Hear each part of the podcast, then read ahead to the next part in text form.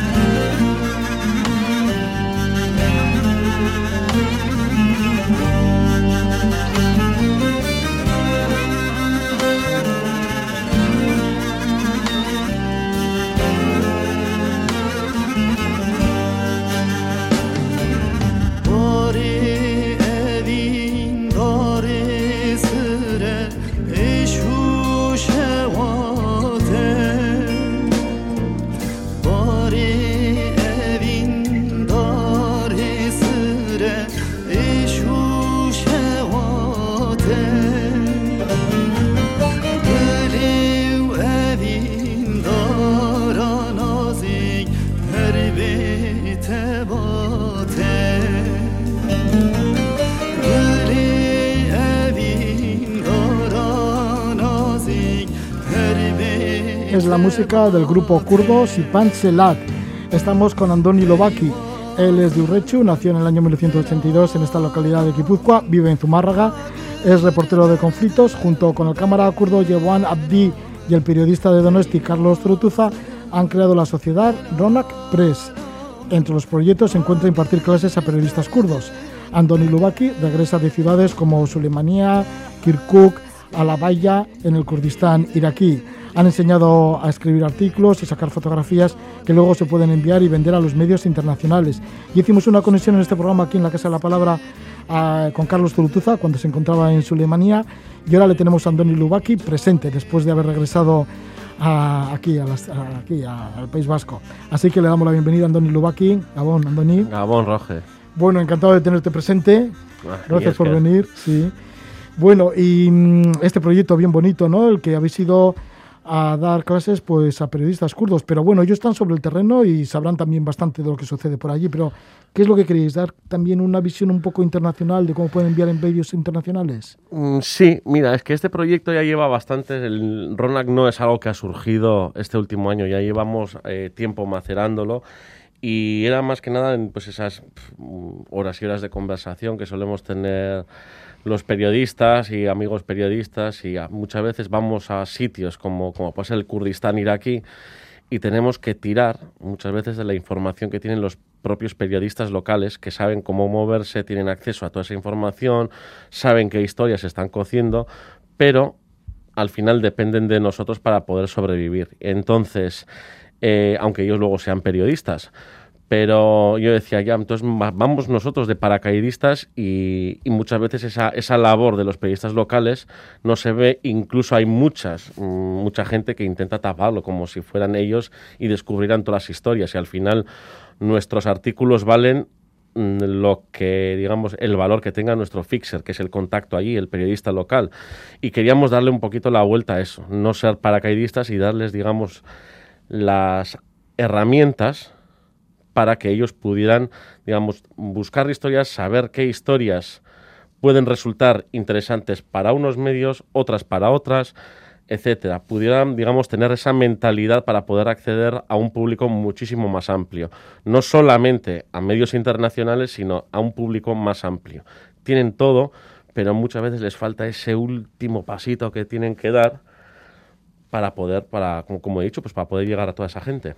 ¿Y por qué apoyáis a los proyectos kurdos? ¿Por qué habéis viajado al Kurdistán iraquí? Bueno, este es un proyecto eh, que es el primer paso de un gran proyecto que tenemos y que no solamente pensamos eh, pisar el Kurdistán iraquí, también tenemos intención de ir al Sáhara, también tenemos intención de ir a, bueno, pues a Armenia, a Siria, a Rojava, etcétera. Entonces, este es el primer paso que damos y la verdad es que nos, ha resultado no solamente muy positiva, sino, sino que se, han, digamos, ha, empezado a crecer.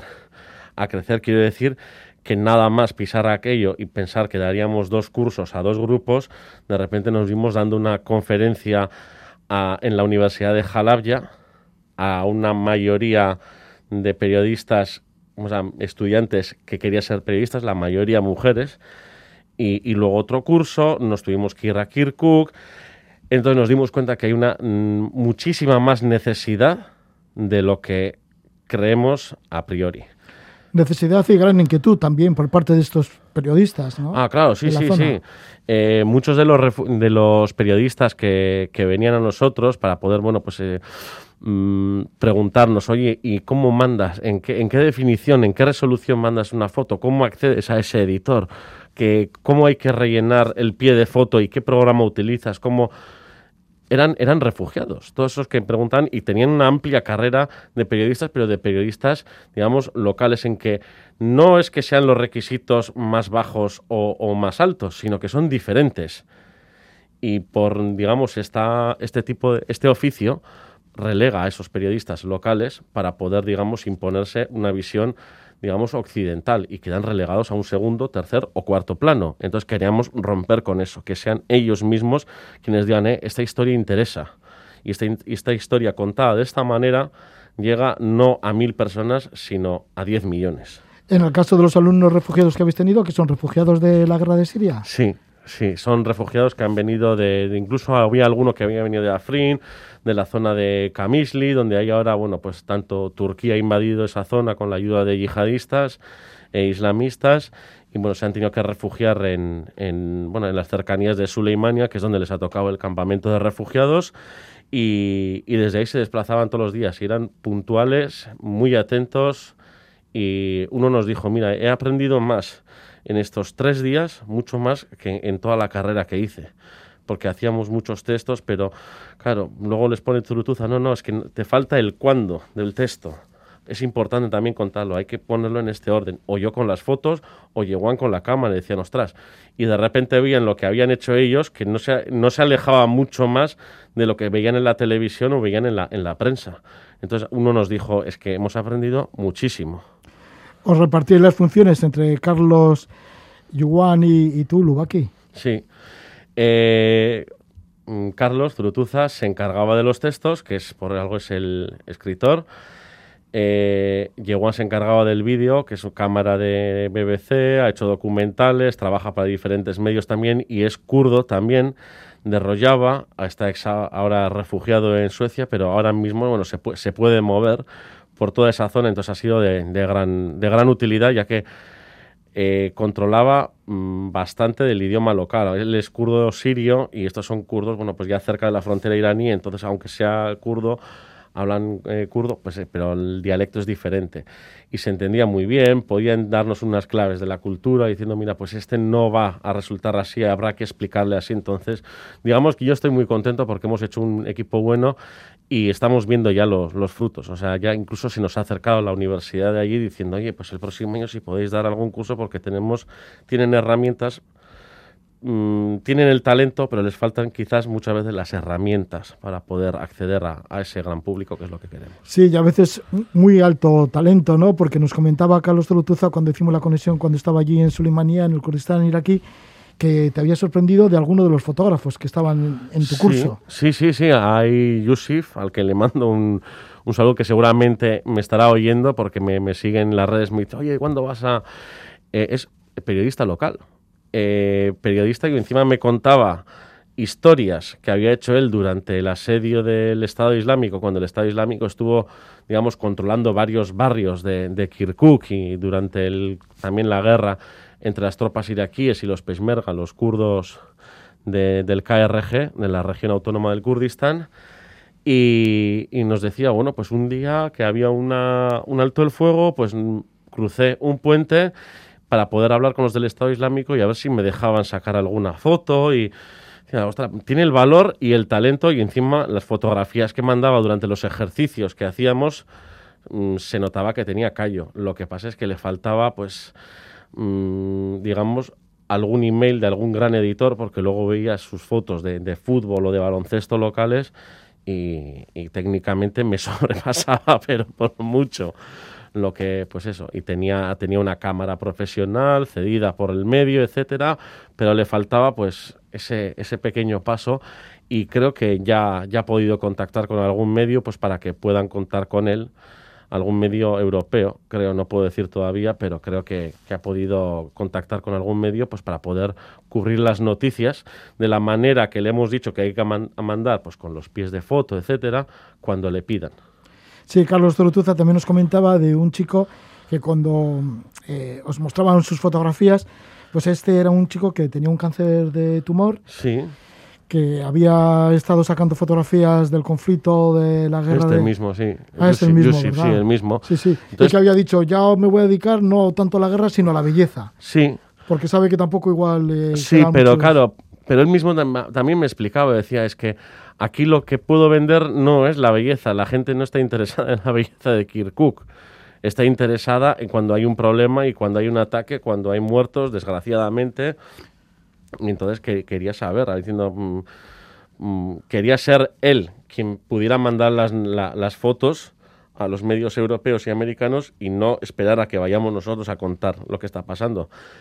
Entonces, eh, sí, tenía tiene un tumor en el cerebro, entonces la, cámara le tambalea mucho, pero bueno, él mismo con muchísima voluntad había encontrado una manera de apoyar una mano en el codo y con una, cosa muy curiosa, con la otra, con la otra mano hacer una especie de doble T para poder darle al botón del obturador, entonces se utilizaba, no utilizaba zooms porque no podía ya mover la, la tanta rueda en el objetivo, entonces ponía objetivos fijos y se iba acercando él. Y la verdad es que me enseñó fotos del conflicto y tela marinera. fotos que deberían de estar en, muchas agencias, pero lo que pasa es que muchas, pues, pues porque también yo creo que hay mucho clasismo entre, entre las agencias internacionales y incluso entre colegas míos europeos, diciendo, bueno, pero ese es local, cuando vayamos nosotros nos cogerán a nosotros, yo eso lo he oído y a mí es algo que me duele. Yusif tiene, tiene muchísimo más talento que muchos de los fotógrafos que andan ganando premios a nivel internacional. Bueno, pues ahí estáis vosotros también para demostrarlo y para bueno, impartir estas clases para que luego estos periodistas locales, estos fotógrafos locales, estos reporteros locales mandan información también a los medios internacionales. Claro, es al final... Mm, Porque ellos son los que mejor conocen el terreno. Sí, sí, por supuesto, por supuesto. Nosotros sin ellos no pueden, no podemos, no podríamos hacer nada. Pero ellos y nosotros sí, y, ese, y eso es lo que queremos.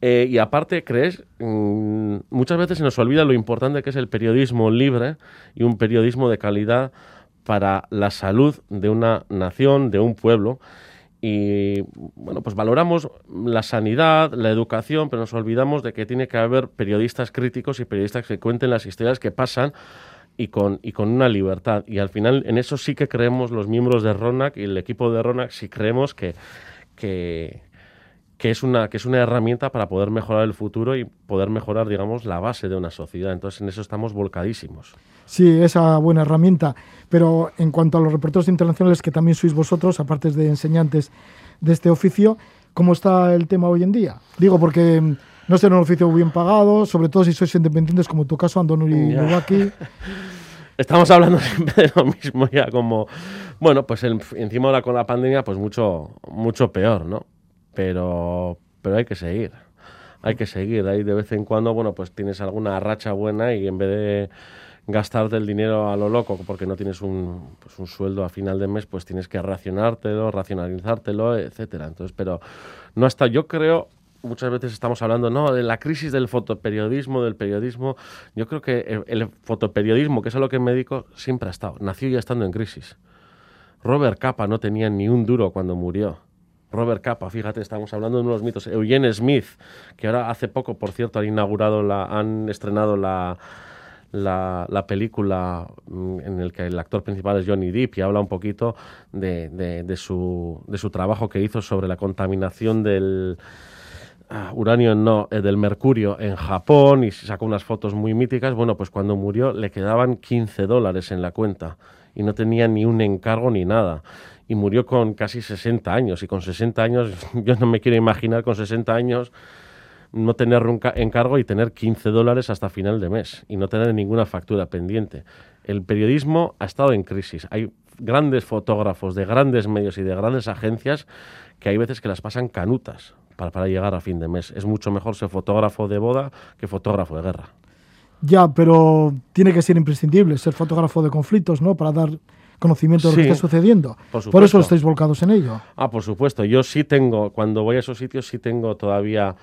Yo sé que soy un currela y soy un currela de 24 horas cuando estoy en, esos sitios, pero yo sí tengo, eh, digamos, mm, ese concepto de que sí estoy haciendo una labor, no tanto como para la gente de aquí, sino también para los de allí. O sea, es decir, Rona que está intentando ir a esos sitios donde normalmente trabajamos para la gente de aquí y dejar algo allí también. Darles algo que nos han ayudado muchas veces los locales y darles algo. Yo sí tengo, cuando saco una foto y lo mando a alguna agencia puedo y, o puedo publicarlo en algún medio, sí tengo mm, ese pensamiento de que estoy haciendo algo que merece la pena. Y merece la pena de, en serio. Sí, a pesar de que es muy peligroso y mal pagado. Sí, eh, yo siempre digo... Digo por lo que estás contando y He estado, he estado dando muchas charlas en universidades, en colegios y así. Yo siempre digo que cuando...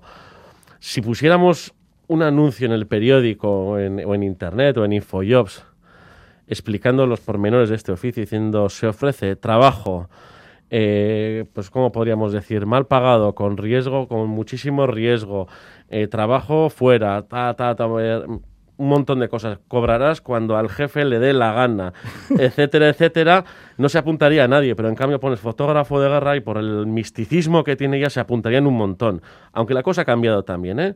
Porque un profesor en la universidad me decía que hace 25 años tenía un montón de, de chavales y chavalas que estaban estudiando periodismo que querían ser fotógrafos o fotógrafas de guerra, o reporteros y reporteras, y que no Mm, y, que, decían, bueno, pues de, de, esos, uno podría haber ido alguna vez a una guerra. De ese uno, un 0,1 se podría dedicar durante cinco años a esto. Y una infinitésima parte llegaría a, a poder vivir de ello. Hoy en día dice que preguntó diciendo, ¿cuántos de vosotros os queréis dedicar a ser reporteros de guerra? Y dice que en una clase de ciento y pico no levantó la mano nadie. ¿Y a qué queréis dedicaros? dicen que eran o deportes o prensa del corazón. O sea, ni me decía, es que ni siquiera ya ser periodista económico, cultural, que cultural sí había alguno, pero que la guerra, pues que, que, vayan otros. Ya. Visto que está mal pagado y que, y que encima cada vez es más peligrosa, yo no puedo comparar con la guerra con anteriores guerras, mm, anteriores a la primavera árabe, pero cada vez parece ser que está, es más nervioso, es más, es más peligroso. Pues sí, ahí estás como reportero de guerra y encima como periodista independiente, que también tiene su mérito ser periodista independiente en el mundo en el, que nos movemos, ¿no? que todos los medios dependen de alguien, ¿no? Pues empresas, gobiernos, partidos, etcétera. Sí. Así que, bueno, pues, em, ¿cómo está la situación en el Kurdistán iraquí? Que lo conoces bien, porque si ahora habéis estado durante casi un mes por allí impartiendo clases a periodistas del Kurdistán iraquí, muchos de ellos refugiados, como nos comentabas, de la guerra de Siria. Habéis estado en Soleimania, en Kirkuk y en. Halabja. Halabja, que lo digo mal, perdón. A mí también me costaba, ¿eh? me, salía, me, me salía Yalalabad. Sí, Halabja, sí, suena como a Pakistán, pero bueno, está en el Kurdistán iraquí. Y bueno, y anteriormente en el año 2017 estuviste también viviendo en Erbil, que te acercaste también a la zona de Mosul, que no está muy lejos de, muy lejos de allí. No. Bueno, ¿cómo está el Kurdistán iraquí ahora? Bueno, eh, diría que en la zona donde hemos estado la cosa está bastante tranquila. Aunque bueno, luego también hemos podido movernos por los alrededores y ahí ya se empiezan a ver un poquito una problem diferentes problemas, todos ellos pues relacionados con la, con la gran problemática de los conflictos que hay en Oriente Medio. Pero en esos sitios, y hablaba con, mi compañero Carlos y con mi compañero también Yewan, que parece que, que, es un remaso de paz y empiezas a, a, escarbar un poquito y empiezan a salir a flote todas esas mmm, como corchos, como si fueran corchos dentro, desde el fondo del mar, los problemas que, que tiene una sociedad, por ejemplo. Eh, ser homosexual está muy mal visto y muchas veces, hoy en día todavía, me acuerdo que hace nueve años fuimos Carlos y yo a, Bagdad y nos explicaban que allí a los homosexuales les secuestraban, les pegaban el ano con pegamento y les daban de comer hasta que reventaban por dentro o que les, les aplastaban la, la, cabeza con piedras solamente por ser homosexuales y que incluso decían, no, es legal ser homosexual, pero no está bien visto. Entonces, si tú matabas a un homosexual no te pasaba absolutamente nada. En Suleimania no es así, gracias a Dios, pero sí que tienen que, estuvimos, bueno, intentando hacer algún tema y era un poco complicado. Un poco complicado porque ellos también tenían mucho miedo a que se les reconociera, etcétera. Eh, luego hay, una, hay un problema bastante grande con todos los refugiados, porque claro, son refugiados que se están convirtiendo en refugiados mmm, permanentes prácticamente, porque la guerra en Siria sigue, empezó en el 2011, acordémonos que empezó ya hace 10 años y sigue y sin visos de, de, de mejorar. Entonces ya son refugiados que llevan incluso desplazándose de, de campo de refugiado en campo de refugiado durante esos 10 años. O sea, hay niños que tienen 10 años que en su vida lo único que han hecho es ser refugiados, ir a colegios dentro de un campo de refugiados y que no saben cómo es la vida fuera de ese, de ese campamento de refugiados, de ese campo de refugiados.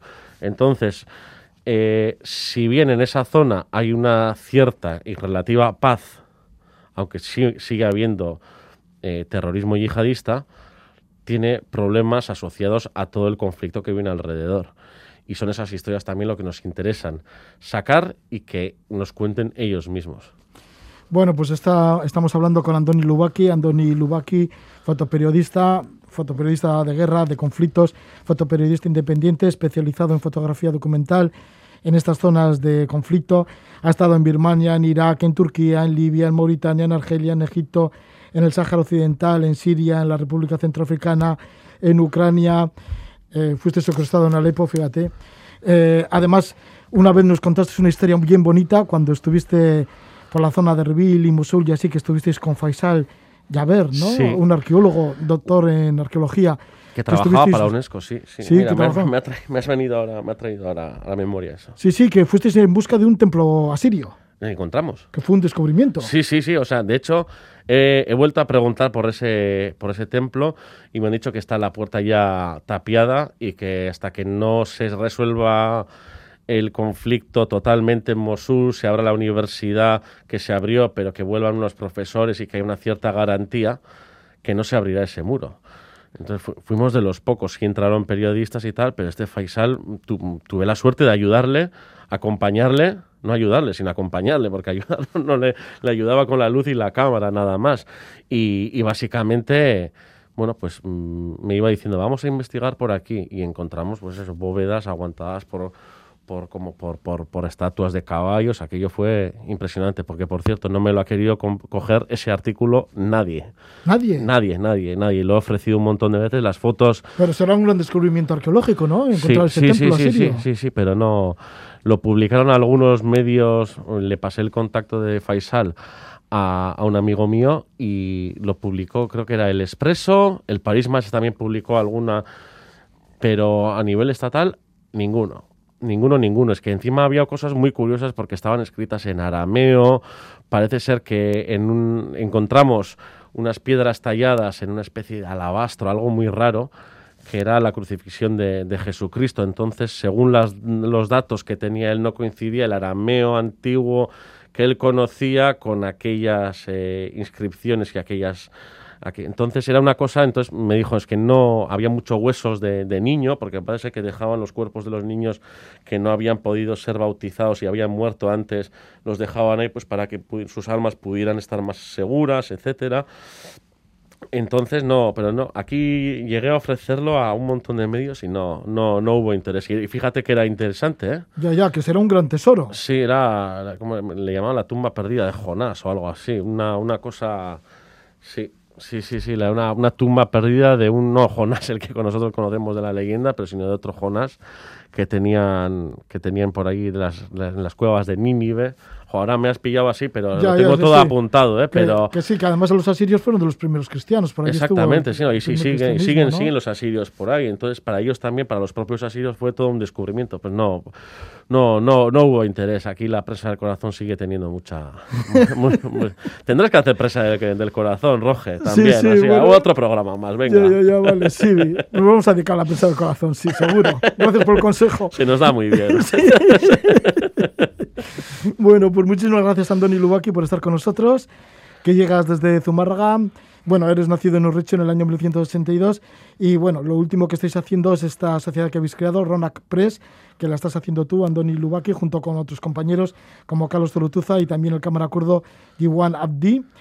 Andoni, antes de que te marches, sí que habéis contado con el apoyo del Ayuntamiento de Zumárraga, que es importante. Sí, así es. Ha sido digamos, el que, el que ha creído en este proyecto desde el principio, ya que fuimos a pedir una cantidad de dinero y nos, y nos dieron absolutamente todo y encima es algo que, que han seguido y que no simplemente han dado la, bueno, el dinero para que pudiéramos hacer esto, sino que han seguido manteniendo el interés y al parecer tienen interés en seguir apoyando, apoyando este proyecto, no solamente este proyecto en esta zona, sino el proyecto que se va haciendo cada vez más grande.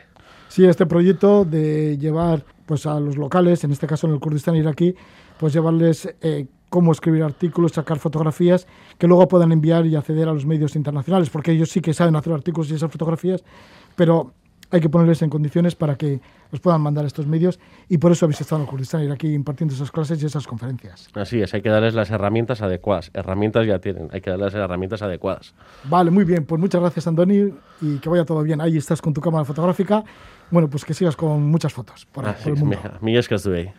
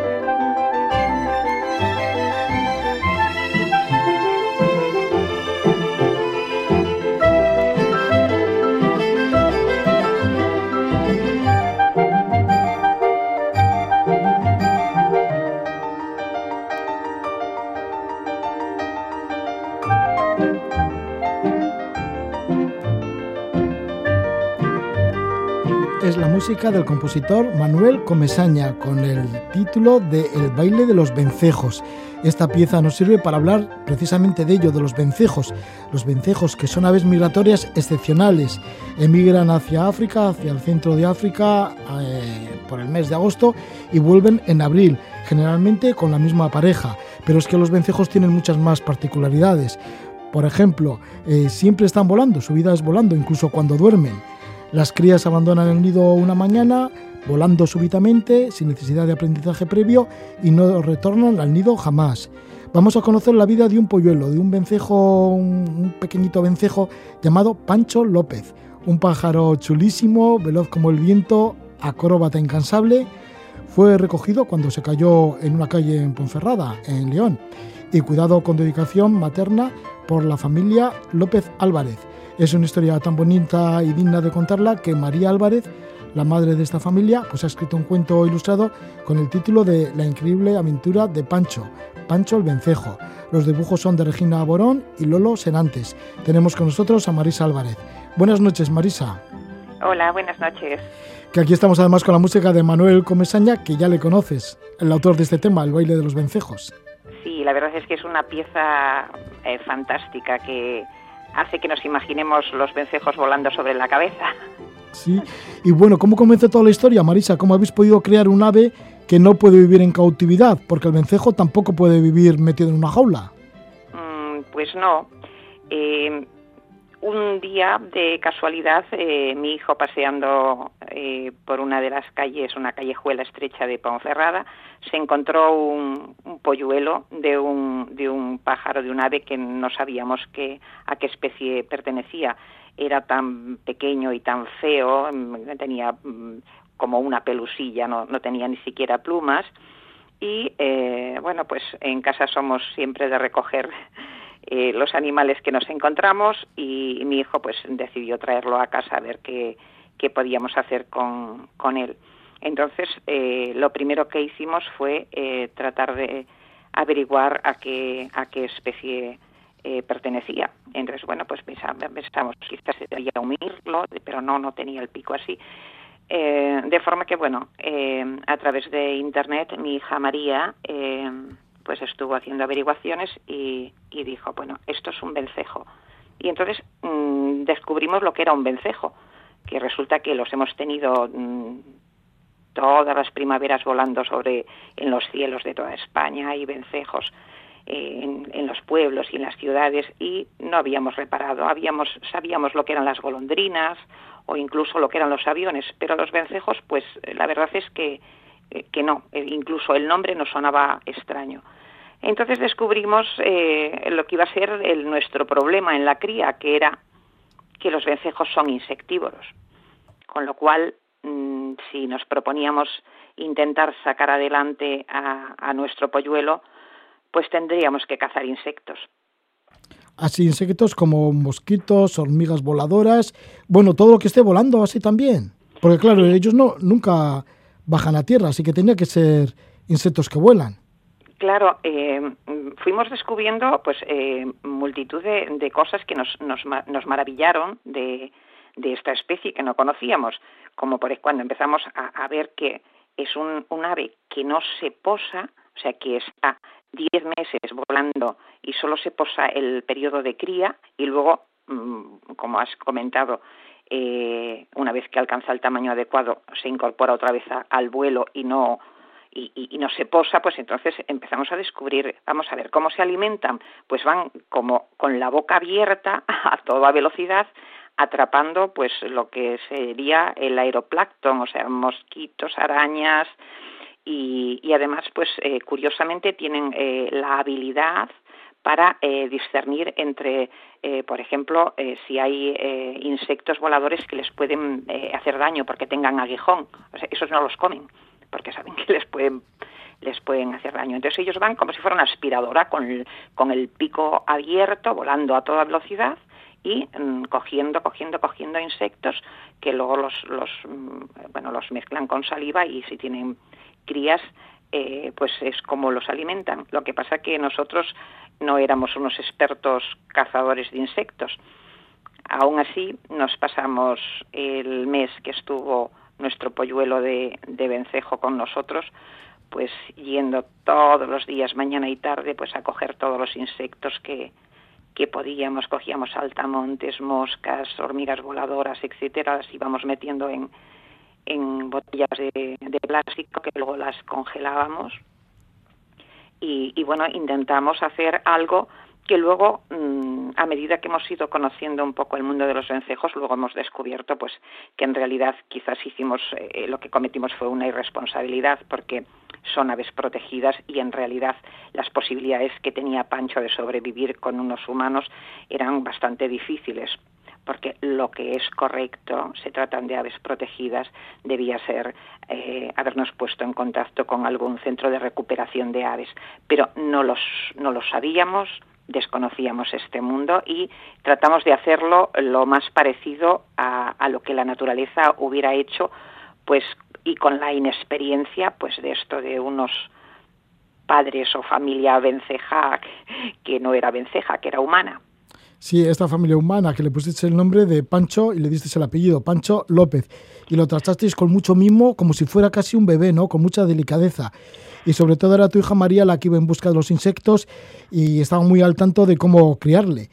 Y es que este polluelo que tan solo tenía siete días lo rescató tu hijo, tu otro hijo, David, lo rescató de una calle ahí de Ponferrada y lo metisteis en una caja de cartón. Como no pueden estar en ningún lugar así en cautividad, en ninguna jaula ni nada, pues ahí estaba en la caja de cartón la pobre criatura.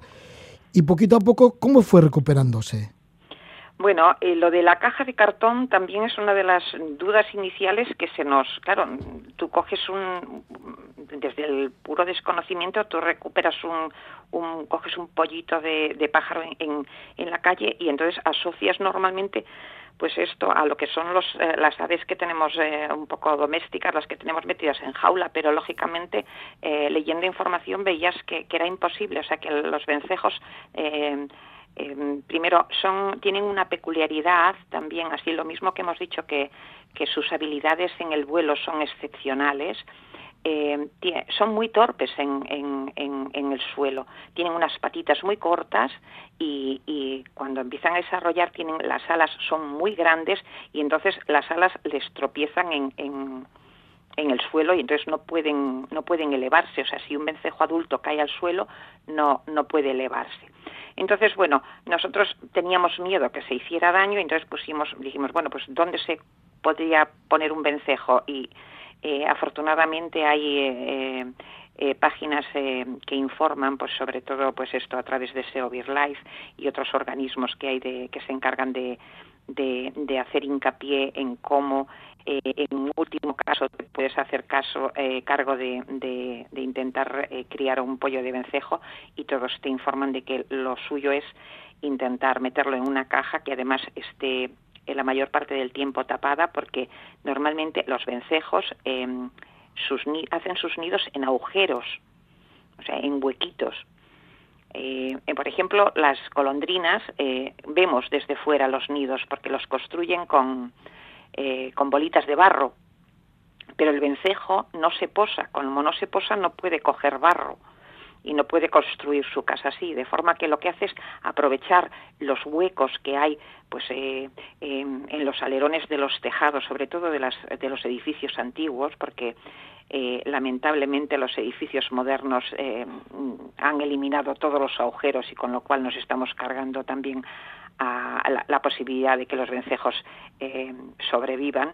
Entonces ellos viven en agujeros como dentro de los ladrillos, en, en huequitos, entre maderas, etcétera, y ahí lo que hacen es pues eh, con plumillas que cogen del vuelo acomodan una especie pues esto de, de, de nido donde donde crían. Nosotros nos pasamos eh, un mes dándole de comer a un pollo de vencejo aproximadamente seis veces al día con lo cual, porque son... Perdona, ¿cuántas veces? ¿Seis veces al día? Sí, seis veces al día. Sí, sí. Como un bebé, igual. María organizaba los turnos para, para decir, bueno, pues venga, te toca a ti, te toca a ti, hacemos así, unos van a buscar, otros congelando los, eh, los insectos para poder tener el día que estaba mm, pues más nublado, cogíamos menos, y entonces bueno pues eh, había que aprender a, darle de, comer. Entonces bueno pues era era como un en principio era como una masacre porque nosotros cogíamos por ejemplo saltamontes claro les teníamos que quitar las patas eh, para que no hubiera partes duras y luego eh, intentar eh, coger con unas pinzas varios insectos a la vez y que intentar imitar el, pico de, la madre vencejo para que el pollito lo comiera. Y al principio le costó un poco, pero luego mm, tenía muchas ganas de, de sobrevivir y Pancho abría y pedía y comía una y otra vez y una, parecía que no, no había insectos suficientes. Y entonces así, día a día, fuimos viendo cómo eh, nuestro polluelo eh, empezaba a cambiar eh, la pelusilla por, por unas plumas oscuras preciosas, y, y, bueno, y cada día íbamos aprendiendo, buscando información y descubriendo pues eh, esto, mm, lo que has contado, mm, nadie se imagina, dices, un ave que, que duerme volando. Y dices, bueno, es, o sea, mm, voy a leerlo dos veces porque como que no me lo creo. Y, y sí, efectivamente, los, los vencejos, pues eh, cuando llega la, después del atardecer, que a la época, por la, tarde, ellos cazan muchos mosquitos y tal, pero cuando llega la hora de dormir, cogen y suben aproximadamente entre, entre 2.000 y 3.000 metros, pero además es que vuelan altísimo y, y, duermen, duermen.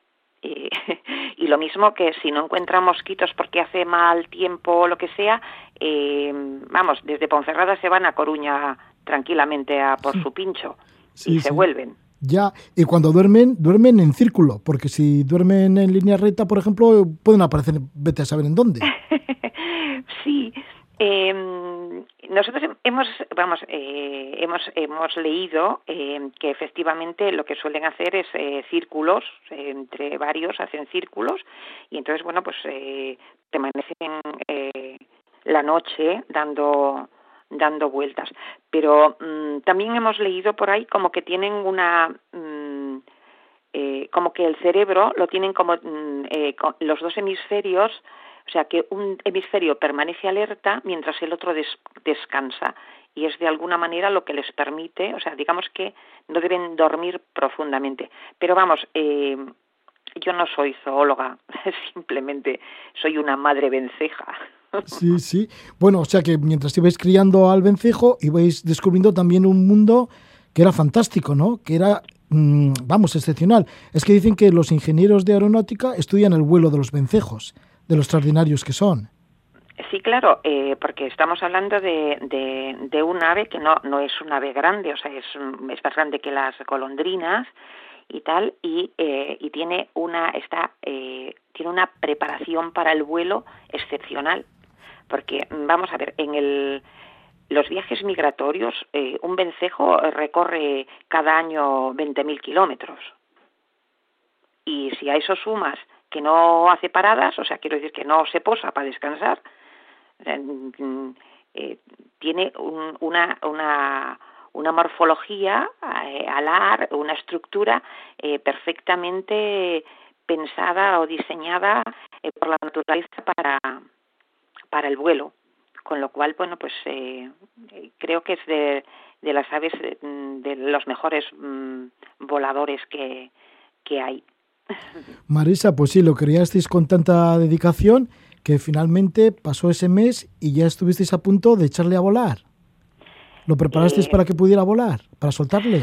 Mm, claro, mm, otra de las eh, dudas que se nos planteaba, lógicamente, como padres vencejos eh, inexpertos, era cómo sabríamos en qué momento estaría el, el, ave preparada para, para, volar. Sí que es cierto que durante todo el proceso de desarrollo del polluelo, pues lo íbamos midiendo, lo íbamos pesando para ver si estaba desarrollándose conforme, bueno, pues a lo que nosotros estábamos leyendo, a la información que nosotros teníamos. Entonces, eh, más o menos eh, llegó a alcanzar unos 45, 46 gramos y tal. Entonces, habíamos leído que mm, cuando los vencejos, que ya tienen las alas eh, formadas, son, tienen una, una, figura preciosa, la verdad, tienen unas alas larguísimas, muy bonitas, eh, cuando los vencejos empiezan, eh, están preparados para volar, normalmente dejan de comer unos días, digamos, ellos eh, equilibran su peso. O sea, si han cogido, si se han zampado más mosquitos porque lo tenían fácil, porque se los hemos ido dando y tal, y tienen más peso del que ellos consideran que es el adecuado, eh, dejan de comer unos días y dentro de la caja como hemos dicho que es un pájaro que casi no anda porque tiene las, las patitas como atrofiadas, eh, es un pájaro que no se movía, o sea, él estaba en su sitio, se podía dar una vueltita, pero no es un pájaro inquieto ni tal. Entonces, cuando se nota eh, en, que lleva unos días ya eh, estirando las alas, haciendo como ejercicios y moviéndose mucho, entonces eso era de alguna manera una pista eh, de, que, de que nuestro vencejo, de que, de que Pancho tenía ganas de, de, volar. Pero vamos, o sea, fue por mediante la observación y tratando de, de seguir un poco las instrucciones de un montón de organizaciones que ahora conocemos y con las cuales tengo relación que se dedican al cuidado de, de los vencejos, de los pollos de vencejos que, que caen, que caen cada año. Entonces, bueno, pues observamos eso y eh, llegó el momento de la despedida, que era, por un lado, triste, como todas las despedidas, pero por otro lado nos, llenaba de, orgullo, de alguna manera, de, haber tenido la, fortuna y la paciencia de haber criado un, un ave salvaje y de devolverla donde tenía que estar, porque, mm, o sea, un vencejo no tiene otro sentido, o sea, eh, tiene que estar volando. Y entonces, bueno, pues llegado ese día hicimos una intentona mm, pensando, bueno, pues vamos a ir hasta un cerro que está cerquita porque sí que necesitan una cierta altura, como he explicado, porque desde el suelo ellos no remontan, no, no pueden eh, elevarse. Y, y, bueno, pues allí nos fuimos con nuestra caja, con nuestro vencejo, y como si hubiera sido una fiesta. Eh, sacamos al vencejo, eh, María lo puso en su mano y al principio pues eh, hubo como unos segundos ahí como de duda de uy no sé parece que sí parece que no y de repente mm, Pancho miró a María y yo creo que se despidieron y salió volando. Y salió volando. Esa fue la despedida. Muy emocionante sí. Y bueno, y el libro, el libro que sale de toda esta historia tan bonita, pues lleva el título de La increíble aventura de Pancho el Vencejo. Lo escribe nuestra invitada, Marisa Álvarez. Y es que el libro está dedicado a tu hija, a tu hija María.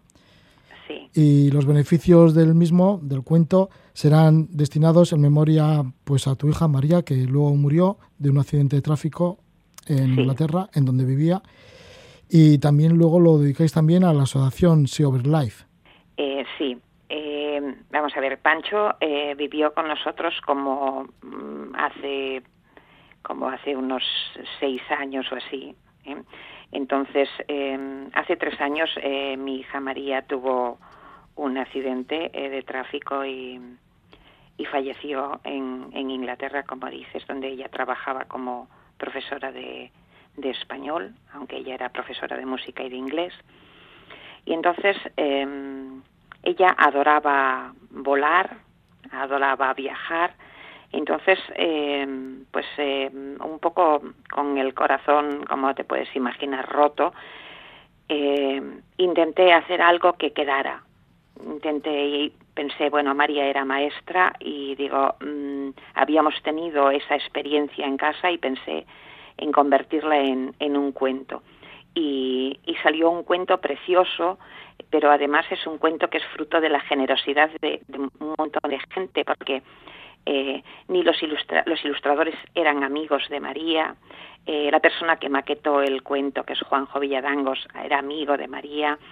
Eh, de forma que y nadie ha querido eh, cobrar ni un duro, o sea, todo el mundo ha participado. Y luego he tenido la inmensa fortuna de encontrar una editorial que se volcó con él, una pequeña editorial de aquí de la zona del Bierzo, eh, encontrarme con Susana, que es mi editora, y Susana mm, vio el proyecto y dijo, dice, mm, no voy a ganar un duro tampoco con, con este cuento, dice, porque me parece que yo también tengo que implicarme, de manera que hasta los beneficios editoriales se donan.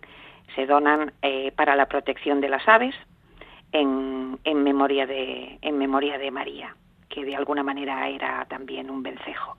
Sí, porque ya has dicho que era una gran viajera. Sí, sí. Y bueno, tuvo ese accidente con 27 años y ahora, bueno, pues en honor a ella está esta historia tan bonita que se llama La increíble aventura de Pancho el Vencejo, que es una historia real de cómo creasteis una familia, pues este vencejo que se llama Pancho, que le llamasteis Pancho, y en el libro, en el cuento, pues él mismo va narrando su historia, porque está escrito en primera persona y el protagonista es él, Pancho. Vamos a ver, el libro eh, evidentemente es, un cuento, es un cuento sencillo y didáctico y me parecía que, que, era, que era interesante de alguna manera que el, que el propio Vencejo contara cuál era su, su experiencia eh, al vivir en una casa que no era la que le había tocado por naturaleza, sino la que la casualidad o la, el infortunio le había, le había deparado. Y entonces, pues, eh, el cuento va narrando pues esto, eh, como Pancho habla de alguna manera, observa a María eh, y de alguna manera pues hasta los dos eran migrantes, los dos volvían a casa en verano, eh, los dos sentían pasión por volar y por los viajes y a los dos les tocó vivir en familias que no eran la suya y tuvieron eh, la gran suerte, aunque tuvieron la suerte de ser muy bien acogidos, eh, pues eh, evidentemente echaron en falta a los suyos, extrañaron las comidas. Entonces, bueno, de alguna manera eh, es el propio Pancho el que va contando pues eh, cómo le cómo le está cómo le ha ido la vida eh, mientras se desarrollaba con una familia de humanos con dos perros y dos y dos hámsters que son los otros animales que, que tenemos en casa. Bueno, pues ese cariño que tenéis a los animales, vuestra familia. Muchas gracias por estar con nosotros, Marisa Álvarez Sánchez, autora de La increíble aventura de Pancho el Vencejo, que lo edita para emocionarte. Y la verdad que sí que es un cuento para emocionarse. No solo para que lo puedan leer los niños, sino que también para la gente madura. Porque sí que tiene también esa, ese fondo de reflexión. Pues muchísimas gracias, Marisa Álvarez Sánchez. Ha sido un placer. Muchísimas gracias a vosotros. Marisa Álvarez con la increíble aventura de Pancho el Vencejo. Nos vamos con la música de Ilargi, con su tema Marea Morea, un nuevo single, antes de que publique ya todo un LP con bastantes canciones. Con la guipuzcoana cantautora Ilargi, os deseamos buena noche, que vaya todo bien y os esperamos mañana. Gabón.